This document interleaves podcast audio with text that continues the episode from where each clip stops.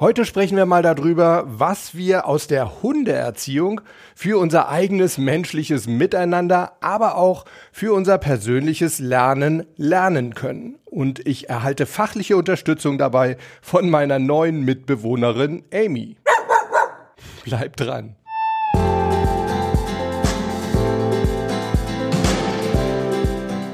Willkommen bei Performance gewinnt. Wir reden darüber, wie du deine optimale Leistungsfähigkeit aufbaust und wie du sie genau dann abrufen kannst, wenn du sie brauchst. Ich bin Harald Dobmeier und ich freue mich, ja, wie ein Hundewelpe, dass du heute mit an Bord bist. Ja, Servus, grüß dich und Hundewelpen, ja, das passt heute wirklich, denn, wie ich es ja eben schon gesagt habe, wir wollen uns mal damit beschäftigen, was wir aus der Hundeerziehung lernen können für uns selbst. Und vielleicht hast du es ja auch schon mitbekommen. Ich glaube, ich hatte es in einer der letzten Podcast-Folgen auch erwähnt, dass da was ins Haus steht im wahrsten Sinne des Wortes. Ich bin nach, ich glaube, fast neun Jahren endlich wieder auf den Hund gekommen. Bei mir wohnt jetzt also die kleine Amy aus Portugal. Das war eine kleine Hauruck-Aktion. Ich hatte auf Facebook, wenn man so im Tierschutz aktiv ist, dann kriegt man da ja relativ viel mit. Und ich hatte eben mitbekommen, dass die kleine Amy als Welpe im Tierheim untergekommen war in Portugal und dringend ein liebes Zuhause suchte. Naja, und ihr habt es ja vielleicht mitbekommen, ich habe im August meinen Kater Balu verloren. Und da dachte ich, hey, vielleicht können wir da was Gutes draus drehen, indem wir eben einer neuen, unglaublich lieben Seele ein neues Zuhause geben. So, und dann ist die Amy also am 21.12. eingeflogen.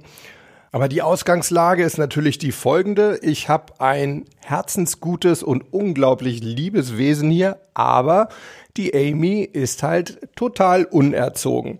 Das heißt, sie war am Anfang nicht stubenrein und sie hat auch ja nicht wirklich gehört. Also gerade so auf die wichtigsten Kommandos. Ich finde immer so hier, bleib und nein. Jetzt guckt Amy, die hier gerade bei mir liegt, die guckt schon ganz irritiert. Drei Befehle hintereinander, was soll ich denn jetzt machen?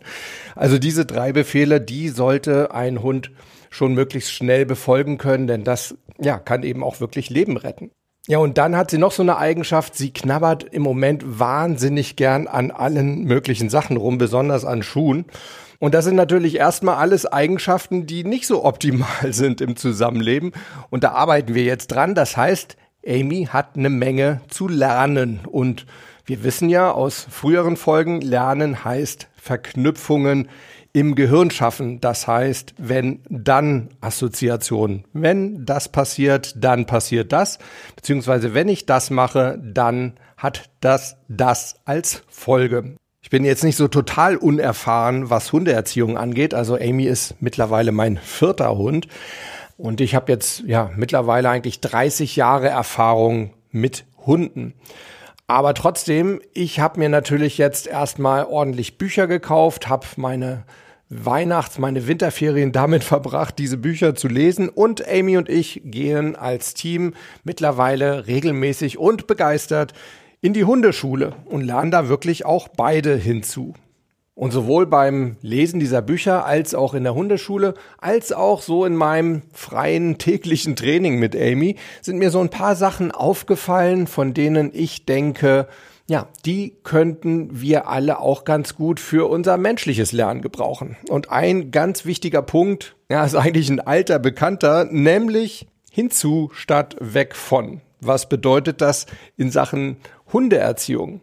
Früher wurden Hunde tatsächlich eher mit einer Art Weg von Strategie erzogen. Das bedeutet, man hat ihnen Sachen abgewöhnt, indem man diese Sachen unter Strafe gestellt hat. Man hat den Hunden also gesagt, wenn du das machst, dann wirst du so und so bestraft. Wenn du ins Haus pinkelst, dann werde ich dich in deinen eigenen Urin drücken, dann werde ich dich anschreien, dann werde ich dir einen Klaps auf den Po geben und was man früher noch so alles total hirnrissiges gemacht hat.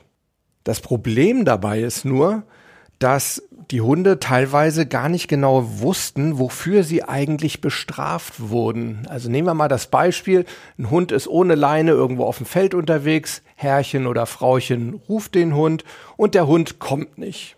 Er kommt nicht und kommt nicht und irgendwann kommt er dann doch, sei es jetzt durch Zufall oder weil er gerade denkt, ja, jetzt habe ich dann doch mal Lust, kommt also zu seinem Herrchen oder Frauchen und wird beschimpft, wird vielleicht sogar bestraft, wird im Nacken genommen und hin und her geschüttelt. Ja, und der Hund weiß überhaupt nicht, was er eigentlich falsch gemacht hat, weil Hunde im Hier und Jetzt leben. Die wissen nicht mehr, dass sie vor fünf Minuten nicht gekommen sind. Sie wissen nur, hey, ich bin doch jetzt gekommen. Und das führte dann dazu, dass die Hunde häufig so als Grundeinstellung sehr, sehr angespannt waren, weil sie aus ihrer Sicht unberechenbare Herrchen oder Frauchen hatten, die auf einmal einfach böse zu ihnen waren und sie wussten gar nicht warum. Heute macht man das zum Glück anders. Heute erzieht man Hunde tatsächlich eher hinzu. Hinzu etwas Schönem beziehungsweise sogar etwas Besserem. Auch dazu mal ein Beispiel. Wenn du deinem Hund beibringen möchtest, dass er auf das Kommando hier zu dir kommen soll. Die Amy, die guckt schon wieder ganz irritiert. Warum soll ich denn jetzt kommen? Die kommt jetzt tatsächlich an. Ja, du bist eine feine Maus. Du bist eine feine Maus. Toll machst du das. So, sorry. Also wenn euer Hund auf das Kommando hier zu euch kommen soll, dann macht ihr das zum Beispiel ganz einfach so, indem ihr, wenn er so um euch herumläuft, euch vielleicht nicht beachtet, immer wieder seinen Namen ruft und wenn er dann irgendwann mal zu euch schaut, dann haltet ihr ihm ein Leckerli hin und dann kommt der Hund mit Sicherheit und wenn er auf dem Weg zu euch ist, dann sagt ihr hier ganz deutlich. Und dadurch bilden sich eben mit der Zeit Verknüpfungen. Das heißt, der Hund weiß, oh, wenn ich hier höre, dann kriege ich wenige Sekunden später ein Leckerli. Ja, und dann solltet ihr den Hund natürlich auch noch ordentlich loben, wenn er denn dann bei euch ist. Und das macht ihr, ja, einige Dutzende Male. Irgendwann funktioniert das dann und der Hund hört das Kommando hier und kommt dann wirklich gerne zu euch, weil er ja dann ein Leckerli bekommt. Und ich kann euch beruhigen, irgendwann braucht ihr dann auch gar kein Leckerli mehr, dann ist das so verinnerlicht. Wenn ihr ihn dann einfach ein bisschen lobt, dann ist das schon Belohnung genug für ihn. Anderes Beispiel, wenn der Hund ins Haus pinkelt. Wie gesagt, früher waren das ganz brachiale Konsequenzen für den Hund. Heute solltet ihr natürlich auch erstmal so ein bisschen schimpfen, sagen, oh nee, das ist nicht schön, nein, nein, nein, nein, nein. Dann nehmt ihr den Hund, geht mit ihm raus, tragt ihn vielleicht sogar raus und wartet dann dort, bis er sein Geschäft macht. Das kann dann natürlich dauern, wenn er gerade gemacht hat, aber irgendwann so ein junger Hund, der macht dann schon noch mal so ein bisschen mehr und dann solltet ihr ihn wahnsinnig loben. Ihr solltet also wirklich ausrasten vor Freude, wie er das doch toll gemacht hat sein Geschäft und ihr solltet ihn auch belohnen. Das heißt, er kriegt dann auch wieder ein kleines Leckerchen. Auch da hat er irgendwann die Verknüpfung in seinem Gehirn, aha, wenn ich mein Geschäft brav draußen mache, dann werde ich belohnt, dann kriege ich ein Leckerchen und viel Lob. Ein drittes Beispiel, was Amy auch unglaublich gerne macht, sie kaut an Schuhen. So, das ist natürlich auch nicht so toll. Wie könnt ihr dagegen vorgehen? Wenn ihr das seht, dann sagt ihr erstmal ganz klar Nein, richtig deutlich und vielleicht auch ein bisschen lauter, so bis euer Hund dann wirklich merkt, oh, ich höre mal lieber auf, dann wartet ihr einen kleinen Augenblick. Warum ihr das machen solltet, sage ich euch später. Ja, und dann wird wieder gelobt und belohnt, dass er so brav ist. Obwohl da ein Schuh neben ihm liegt, rührt ihr ihn nicht an und dieses positive Verhalten, das belohnt ihr. Alternativ könnt ihr es auch so machen, wenn ihr Nein gesagt habt, deutlich Nein gesagt habt, könnt ihr ihm ein alternatives Spielzeug geben, zum Beispiel seine Puppe oder einen Knochen oder sonst irgendwas und dann eben loben, wenn er von dem Schuh ablässt und sich mit dem Knochen beschäftigt. So, warum erzähle ich euch das alles? Weil ich finde, dass wir Menschen viel zu häufig mit einer Weg von Strategie lernen. Das heißt, wir lernen unter Druck, weil wir etwas verhindern wollen. Was passiert, wenn wir eine Sache nicht lernen? Auf gut Deutsch, ich sage mir, ich muss das und das lernen, weil sonst. Und es wäre doch viel schöner, wenn wir stattdessen eine Hinzu-Strategie verwenden würden, indem wir uns sagen, ich will das lernen, denn dann passiert das und das Positive. Denkt doch mal drüber nach und überlegt mal, was euch alles viel mehr Spaß machen würde zu lernen, wenn ihr wirklich ja dieses positive Ziel vor Augen habt, auf das es sich lohnt hinzuarbeiten.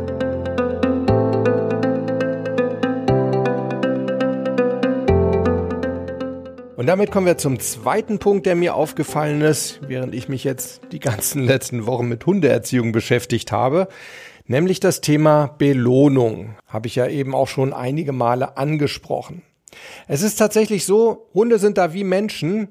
Wir wollen alle immer unser Bestes. Wir wollen uns etwas Gutes tun beziehungsweise etwas Besseres tun. Das heißt, wir suchen uns immer die Handlungsalternative aus, die für uns am besten ist.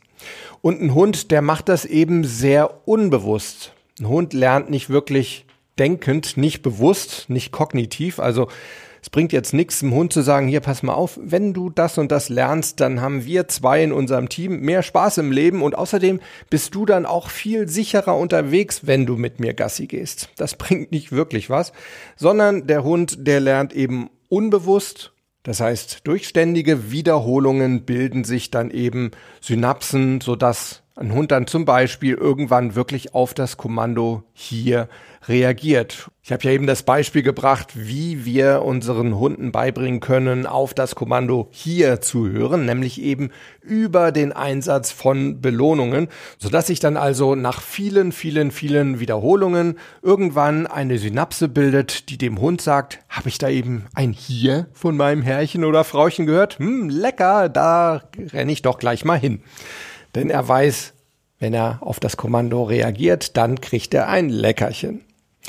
Das heißt, Hunde lernen über sehr kurzfristige Belohnung. Schnelle, also kurzfristige Belohnungen, die setzen mehr Emotionen frei, also einfach mengenmäßig mehr, ist ja logisch. Ne? Je schneller und je häufiger dadurch eben auch so kurzfristige Belohnungen kommen, desto häufiger werde ich mich auch darüber freuen. Ja, und Emotionen, die fördern insgesamt das Lernen. Das bedeutet, je mehr Emotionen in einer Lernsituation involviert sind, und zwar sowohl positiv als auch negativ, desto besser lernen wir, desto schneller und desto nachhaltiger bilden sich eben diese Synapsen. Ich habe ja eben gesagt, sowohl positiv als auch negativ Fangen wir mal mit dem Negativen an.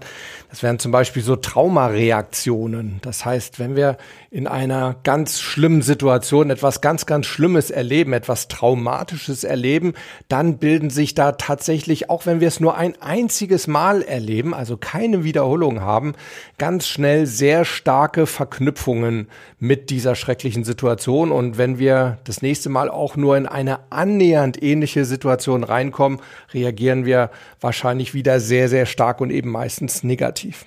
Das also mal so als Negativbeispiel. Positiv ist es eben, wir lernen doch alle viel lieber, wenn das Lernen Spaß macht, beziehungsweise wir lernen eben auch besser, wenn das Lernen emotional verankert wird. Eben zum Beispiel durch Belohnung, indem wir, wenn wir etwas richtig machen, gelobt werden, indem wir dann vielleicht sogar eine Belohnung bekommen. Das muss wirklich nicht unbedingt gleich was Materielles sein. Nehmen wir mal so das Beispiel Schule. Ich erinnere mich an meine Schulzeit, wenn wir einen Aufsatz geschrieben haben, also eine Klassenarbeit, und wir bekamen die dann zurück, haben das aufgeschlagen, dann war da eigentlich überall nur rot angestrichen, die Fehler, egal wie viele das jetzt waren oder wie wenige, es sah alles rot aus. Es waren also nur die Sachen angestrichen, die wir falsch gemacht haben. Und ich würde mir wirklich wünschen, dass in der Schule mehr die positiven Sachen auch mal hervorgehoben werden, indem wir unseren Kindern zeigen, hey, guck mal, das hast du toll gemacht und das hast du diesmal richtig geschrieben und hier hast du eine richtig gute Idee gehabt, dass man vielleicht auch mal grün anstreicht in den Klassenarbeiten. Ja, und das würde nämlich das ganze Lernen auch bei unseren Kindern positiv emotional verankern und dadurch würden sie besser lernen, lieber lernen und besser lernen. Deshalb meine Bitte an euch, belohnt euch und eure Umwelt doch öfter mal. Lobt euch selber oder gönnt euch mal eine Kleinigkeit. Wie gesagt, muss nichts Materielles sein, kann aber gerne vielleicht mal eine kleine Süßigkeit sein oder auch eine Pause ist doch auch was Schönes. Oder vielleicht auch mal das Lieblingsessen kochen am Abend, was auch immer ihr da macht. Wichtig dabei ist nur, belohnt euch nicht zu schnell, wenn ihr etwas nicht falsch gemacht habt. Warum das der Fall ist, ja, das schauen wir uns jetzt im dritten Teil an.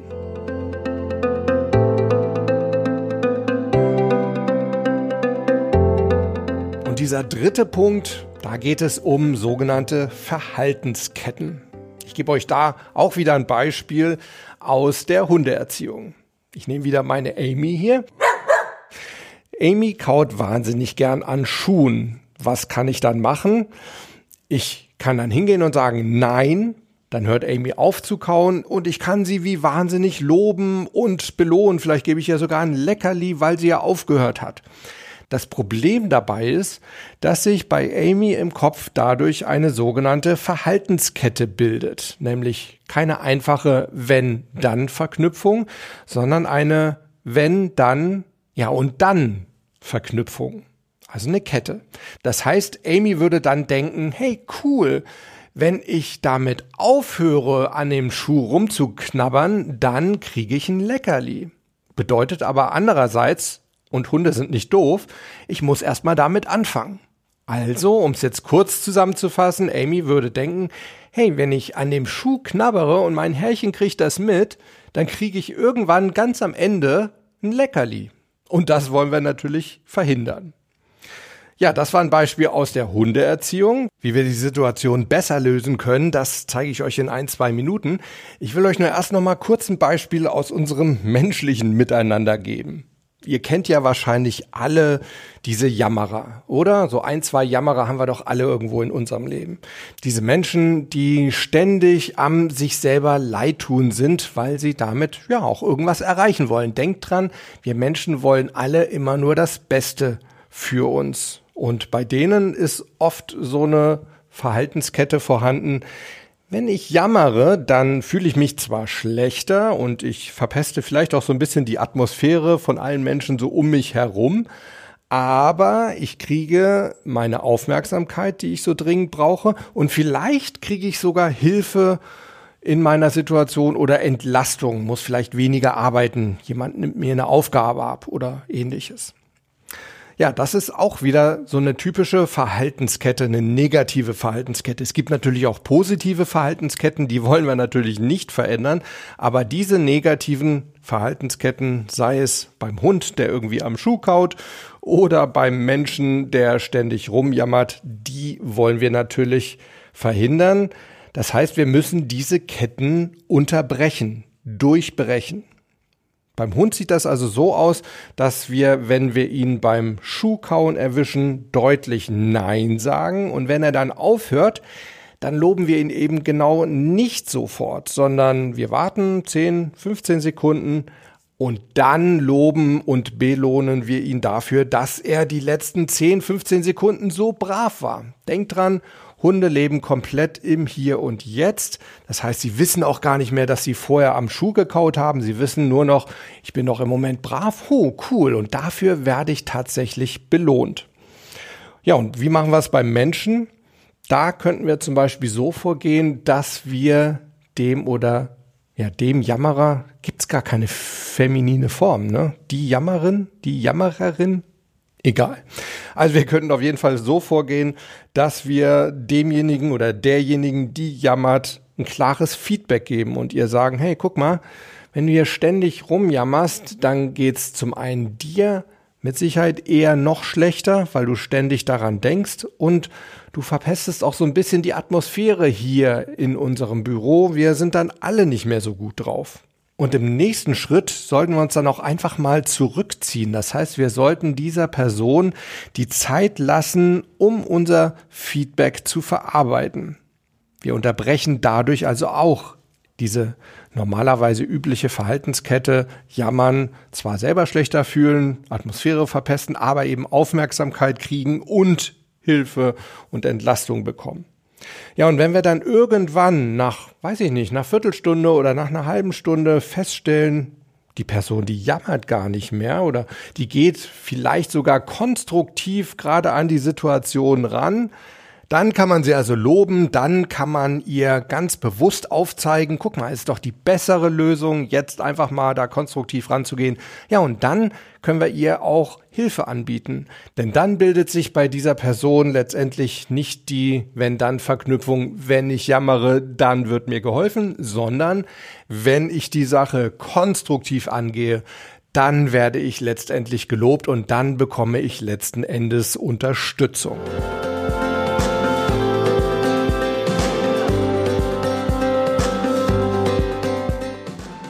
Ja, Leute, das waren meine persönlichen Erkenntnisse der letzten Wochen, in denen ich mich intensiv mit dem Thema Hundeerziehung auseinandergesetzt habe und das Team Amy und Harald, Amy und Harry gebildet habe.